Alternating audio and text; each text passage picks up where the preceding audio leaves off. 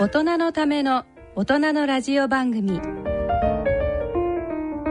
大人のラジオ。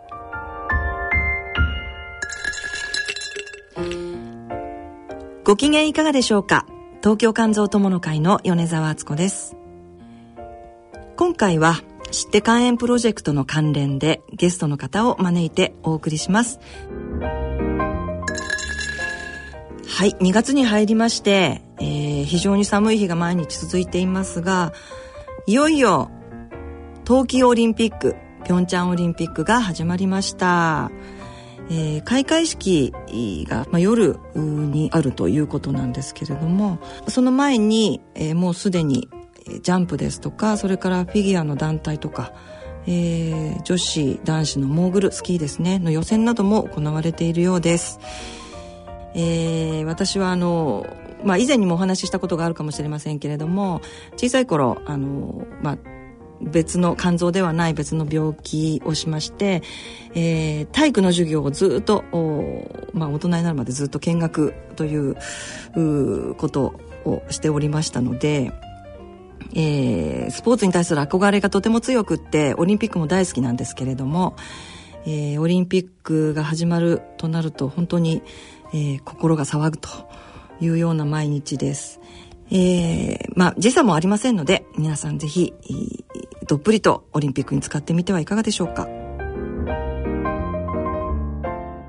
それから皆さんにぜひぜひお伝えしたいことがあります、えー、2月25日日曜日ですが東京マラソンがあります。で、えー、とこの番組のプロデューサーの宮崎さんも走りますしそれから私米澤敦子も走ることになっていますので、えー、ぜひぜひ、ラジオの向こうから、いや、テレビの向こうから、えー、応援していただけたらと思います。頑張りますので、完走を目指して、えー、走りたいと思います。それでは、大人のラジオ、進めてまいります。大人のための大人のラジオ。この番組は、野村証券、ギリアドサイエンシズ株式会社、アッビー合同会社。他各社の提供でお送りします。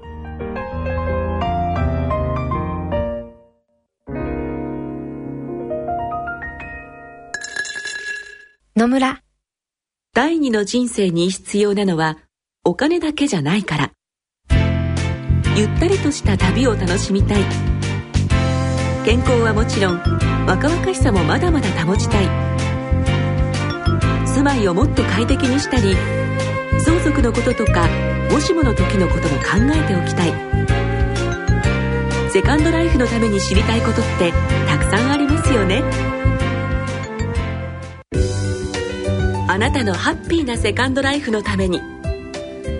野村証券の本支店ではさまざまなスペシャリストを講師にお招きして野村のハッピーライフセミナーを開催しています。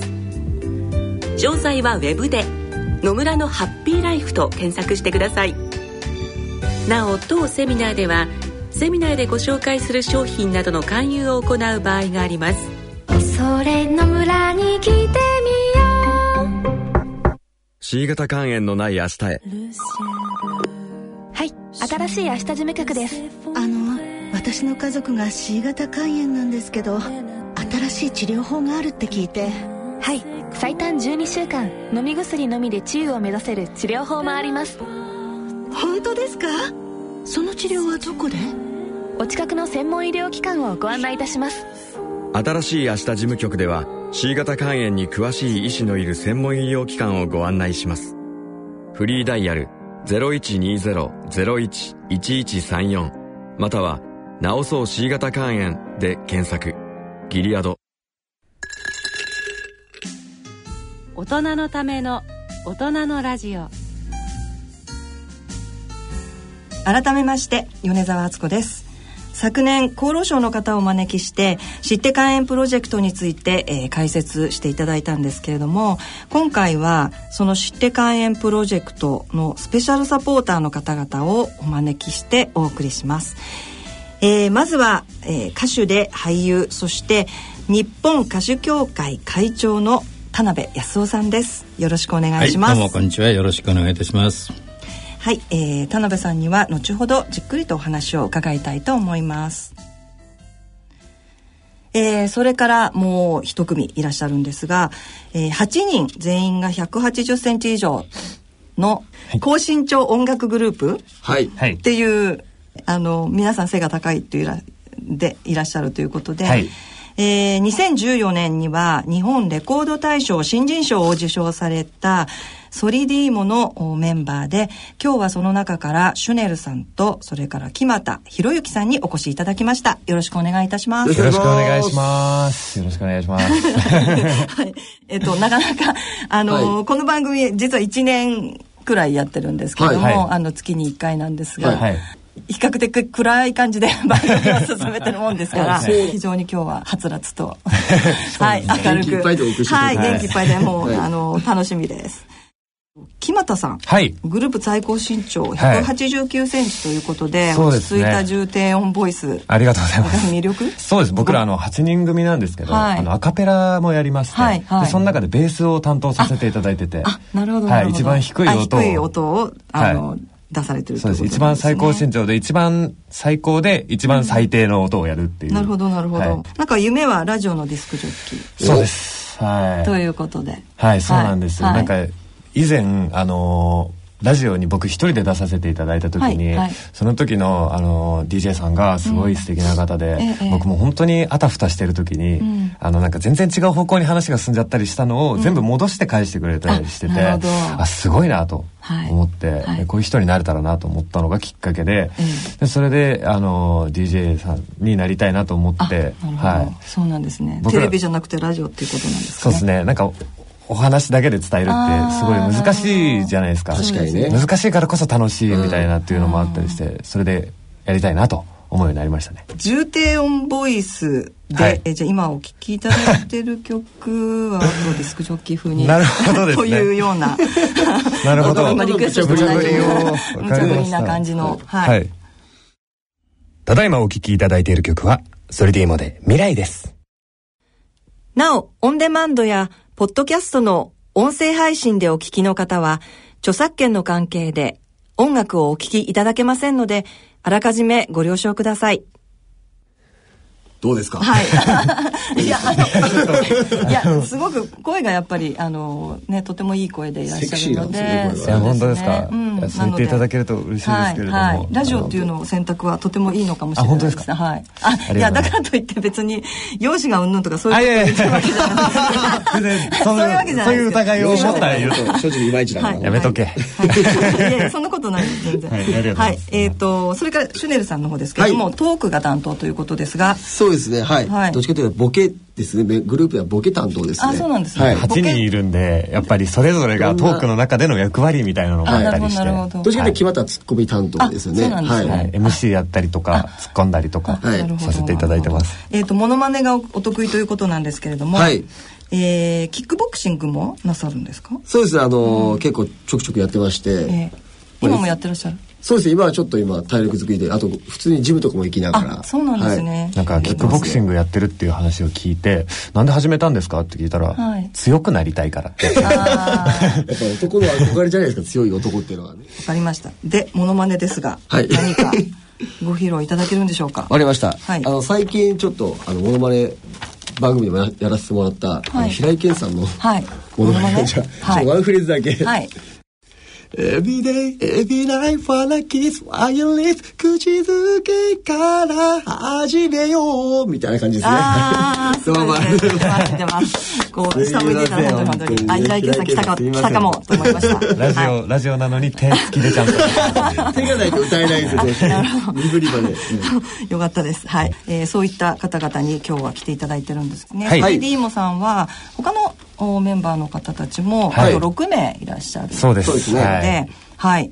えーどういった方がいらっしゃるんですかね？いろんな、あのーなんていうんですか、8人がそれぞれがそれぞれで、全然違う畑から来てるというか、あのーもともと、あのー陸上をやっていて、はい。あの国体で準優勝しているメンバーがいたりとか、すごいすごいですね。はい、走り高跳びで、あの準優勝したりして結構みんなスポーツマンンなんですかあみんなやってましたね多かったですね。はい。あとはあともう一歩あと一回勝ってれば甲子園に行ってたっていうエースピッチャー、ちょっと微妙。県大会で言ってないけど。県大会で2位だったんですよああねなるほど、もう少しだったんですけどね。いや全然いいんだけど音楽の話一切ないんだけど俺の グループなのに。最初の結びつきってどうだったの？あオーディションで。オーディションやスカウトではい。2年間かけて集められたグループがソルディーマなんですよね、そうです。条件が1 8 0ンチ以上の歌が歌える男子っていうのが、あのなるほど。ありまして、最初のコンセプトで、田辺さんの時代はどんな感じでしたか、聞きた。い歌手デビューをされた時っていう。うんなんとなくですね。なんとなくですか？オーディションもないし。えー、ないんですか？オーディションなんてなかった、うん。えー、えっとスカウトをされた。うん。僕はそうですね。そうなんですね、うん。なんとなくというのは？ら道歩いてるとなんとなく。え？それ本当に道を歩かれてる時にスカウトっていうわけではないんですね。まあそんなようなもんです そうなんですか。うん。そこからじゃあもう人生ガラッと変わったっていう。そうですねあそうなんですね。田辺さんの話はまたあの後で詳しく伺うんですけれども、はい。えっ、とここでですね、えー、知って開園プロジェクト、えー、についてですね少し、あのご説明をさせていただきたいと思います。えーまあ厚労省のあの開園対策推進室室長が先日あの見えられて番組でも特集を組んでお話ししていただいたんですけれども、はい。えー知って開園プロジェクトといううープロジェクトは、まあ、開園に関する正しい情報ですとか、えー、開園検査の必要性を、おまあ、伝えていこうという啓発事業ということなんですけれども、開園ってその、まあ、皆さんもあのごよくご存知だと思いますけれども日本では非常にあの患者数の多いなかなか自覚症状がないということで、ははい。いまあ、検査をしなければウイルスがいるかどうかわからないという病気なんですね。そのまま放っておくと肝硬変とか、それから肝臓がんに進んでしまうということで、肝臓がんになってしまうと肝臓がんってあの他のお内臓のがんと違ってですね、はいえーウイルスを持って肝臓がんが1回できるともう何度も何度も再発するんですね。ああそうなんですねはい、そうなんです。あの私のよく知ってる患者で24回再発24を、回はい、して治療してるとか36回とかね、まあ、そういう方も中にはいらっしゃる。もう途中でもうやっぱりずっと再発を繰り返すので。えーもう嫌になってしまってそう気持ち的にねもうそうですね。あの治療に対するモチベーションも落ちてしまうということもありますので、まあそういうようなあの話って、ん。あの知ってる方はもちろん、はい。医療に携わったりっていう方はご存知なんだけど、はいはい。一般の人たちっていうのは、はいはい。なかなかその肝炎のことってなそうなんですね。知らないでしょ、はい。僕たちもこのプロジェクトに参加するまでは全然知らなかったので、うん。僕もそうだったんです。知ってたので、そうなんです。だからそれをつまりあの知って肝炎プロジェクトっていうのは、いええ。杉良太郎さんが、あーはい。あーリーダーになって、ええええ。つまり芸能人とかスポーツ界とかいろんな方々いますよね、はい。でそういう方が一般の人たちと接するう機会が普通の方よりは多いわけ、はい。はい。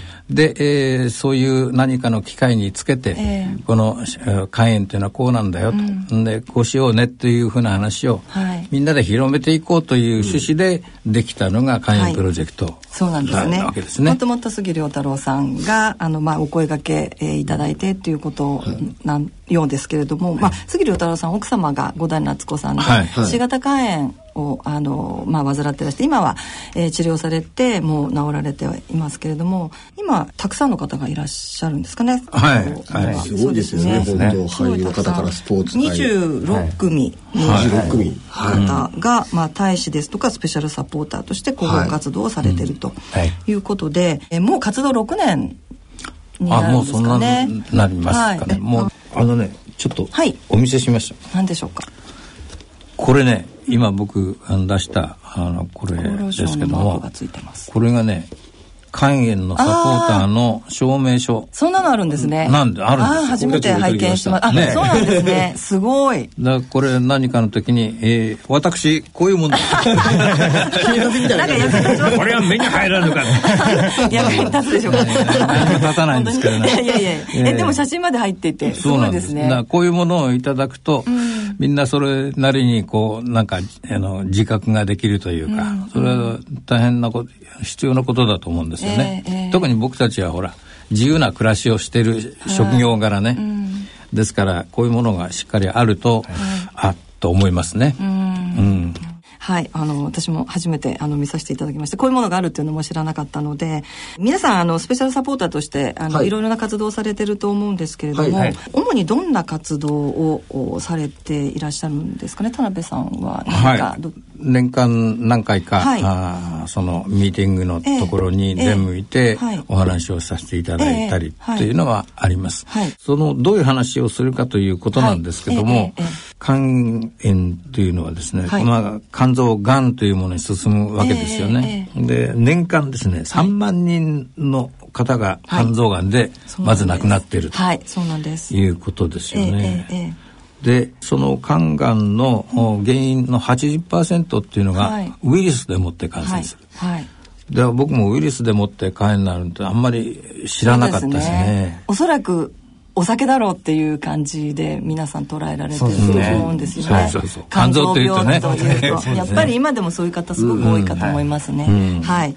でその B 型と C 型っていうのがね、はい。これが300万から370万人の方がはい。国内最大の、つまり、えー感染症。そうなんですね。感染症っていうと他に例えばいろんな感染症あるじゃない、あります。だけどもこの肝炎の感染っていうのが感染症として一番大きなものなんですそうよね。なんですよ。一番あの患者が多いんですね。うんはい。まああの自覚症状がないっていうことでなかなか気がつかない方もいらっしゃるし、なのでまあ皆さんの活動っていうのがこれからもまあ、はいあのこれまでもあの生きてくると思うんですけれど、はいその検査検査はどんな状況かっていうのは何かお分かりですか？そうですね、うん。僕が聞いた話だとやっぱり国民の半分以上がやっぱり検査を受けていないっていう状況に、そうなんね。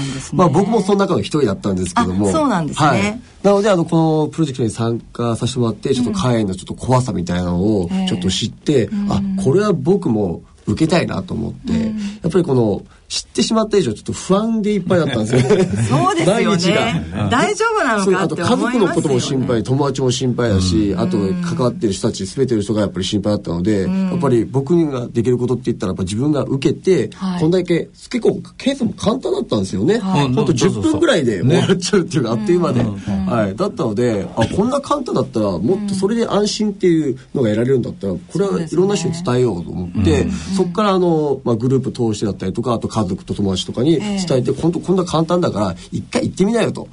行ってみないと分かんないじゃないですか、すごいね。なってからじゃ遅いのでそうなんですよ。やっぱ自覚症状ってないらしいじゃないですかなかなか。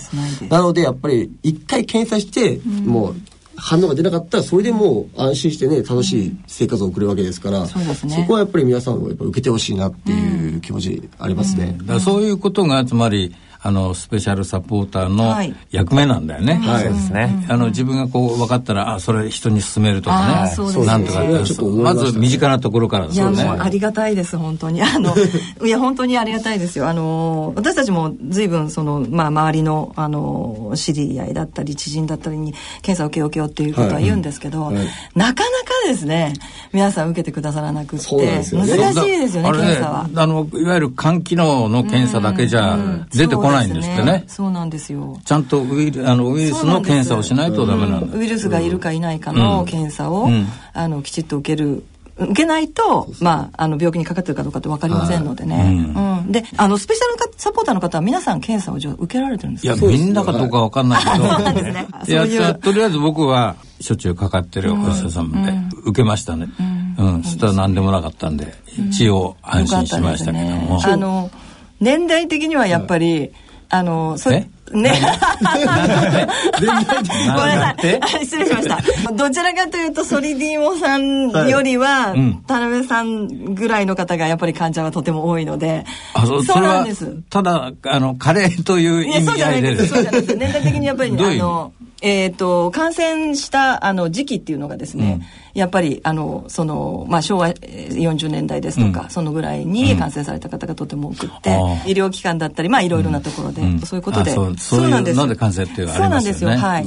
それで納得ができました 失礼いたしました。でも嬉しいのがあれですよね。今でも今でだったらあの結構無料で検査してくれるところも多いらしくて、あどどこでそういうのやってくれるの？あの保健所。保健所ですね。保健所。はい。っていう話を聞いてあこれは多分一般の方も受けやすいんじゃないかなと思って、はい。そうですね。そうかそうか。そうなんですね。だからまあほとんどの保健所で無料で受けられると思うので、お近くの保健所にお問い合わせいただきたいなというふうには思いますけれど、はい。はい、そうですね。ぜひぜひそれで一度は検査を受けていただきたい。そうですね。あの受けてあなた肝炎ウイルス感染してますって言われたら、はい。はい、そこからどうなるそこからですね、まあ、B と C がありますけれども、うん、あの両方ともウイルスをあの抑えたりそれからウイルスを排除したりっていうまあ、非常に優秀なお薬が今開発されて、うん、あの市販されてますので、はい、で C 型肝炎は、まあ、簡単にウイルスを排除することが今できます。今ですと2ヶ月。最短で2ヶ月です。ねそんな早く、はい、その前は何年も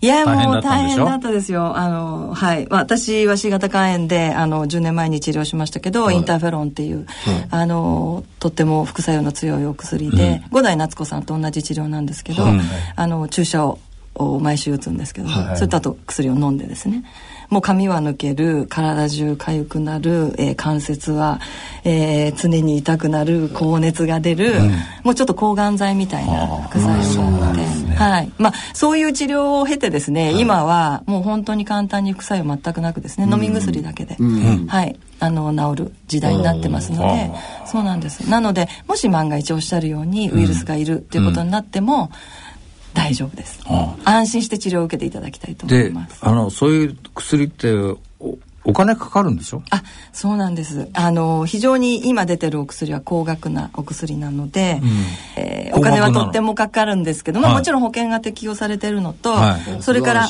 はい。それから 医療費助成 というね医療費助成制度というのがありまして1か月に、えー、1万円で治療を受けられます、うん、ですから今、まあ、最短の薬だと2か月ですので2万円、はい、まあ、3か月のお薬もありますので、それでも3万円で治療を受けられますので、はい、話ちょっと変わりますけど、はい、僕がいる日本歌手協会っていうのが、はい、いろんな、そのプロの歌手が600人ほどいるんです、えーはい、そこはですね医療費の補助制度があるんですよ。あそうなんですか。すごいでしょ？こういう団体でもってそういうのがあるっていうのは歌手協会だけです。あまり聞かないですよね。じゃあ話を元に。戻します。はい、はい。今の話は C 型肝炎だったんですけども、はい、B 型肝炎に感染してるっていう場合もですね、ねあの今あのとても良いお薬が出ていて、うん、えー、薬を飲むだけでウイルスの量をぐーっと抑え込むことができる。はい、で血液検査上で、えー、陰性になるような、うんあの、まあ、そういうお薬も出てますので、まあ、万が一、えー、B 型肝炎ですよっていうことになっても、うん、こちらも安心して治療を受けていただきたいと思います。B 型の感染ってどういう経路で、はいえっとですね B 型肝炎今日本で一番多いのは、えー、母子感染の方が多いんですね。ただ今ですねもう30年少し前から、えー、B 型肝炎ワクチンがあるんですよ。で、えーと、B 型肝炎のお母さんのお子さん生まれた時は、はい、すぐそのワクチンを打つと。そうするともう母子感染を防ぐことができるんですね。それはもう30年以上前からなんですよ。なのでえー、今生まれてるくるあの B 型肝炎の、はい、まあ、お母さんから生まれてくるおあのお子さんは、まあ、あのワクチンを打ってらっしゃるので、はい、あの何の心配もないですね。発症することもないですし。あの C 型肝炎の患者はもう今ウイルスを排除するさっきも言った簡単に治るお薬が出ているので、うん、C 型肝炎の患者はいなくなると思います、うん。うん、それは素晴らしいよね。いなくなると思います。で、ね、一応 WHO は、えー、2030年までに C 型肝炎、まあ、B 型肝炎も C 型肝炎ももうとにかく駆除しようっていうことを、あの歌ってるんですね、うんだからあのいずれいい薬が B 型肝炎もウイルスを排除する薬が出てくると思います。うん、2030年。2030年。そう 君たちはそれ肝炎あのウイルス感染がなくなったっていうのは見届けられるよね。そうですね。いや、みんなに見届けましょうよ。僕はちょっと見届ける前に失礼しますけど。はい。そうなんですよ。あとちょっとね、感染のことなんですけど、はい、新たな感染で、まあ、これは、えー、まあ B も C もなのかもしれないんですが、入れ墨？はい、はい、はい。タトゥー。タトゥー。はい。まあ、ちょっとファッションタトゥーとか結構やるじゃないですか。最近流行ってます、ね、で、あの、きちっとしたところだったらいいんですけども、やっぱり、あの、衛生環境が悪かったりとかね、あの、使うものをこう使い回しみたいなことをするとか、あとは、まあ、ピアスや何かでもあのきちっとしたところでないと感染するという恐れはあります。はい、そうなんです、ね、そうなんです。ね、今はあの割と若い方ねタトゥー入れられる方多いので、はい、そうね。はい。はい。以前あのー、僕たちの あのイメージする入れ墨とはまた随分違うよね。そうですね。変わってきましたよね。変わってきました。特別な方しか入れ墨入れないっていう感じだったんですけど。まあ、両方とも特別だけどね。そういう感じだったんですけどね。なので、でね、まあ、あの、少しそういうことは気をつけられた方がいいかな。若い人ほどもしかしたら注意しなきゃいけないかもしれない、ね、そうですね。あの、うん、で、そういうことを知らない方もたくさんいらっしゃるので、はい、気をつけられた方がいいかなと思います。じゃあ、今までの話をちょっと整理すると、はい。まず自覚症状がなくても検査を受けると。はい、そうです、ね、早期発見で早期治療がまず第一と。はい、はい。で、えー、血液検査、採血の検査なんかは、はい、えー、保健所とか、はい、身近な医療機関で、はい、はい、受けられます。ね。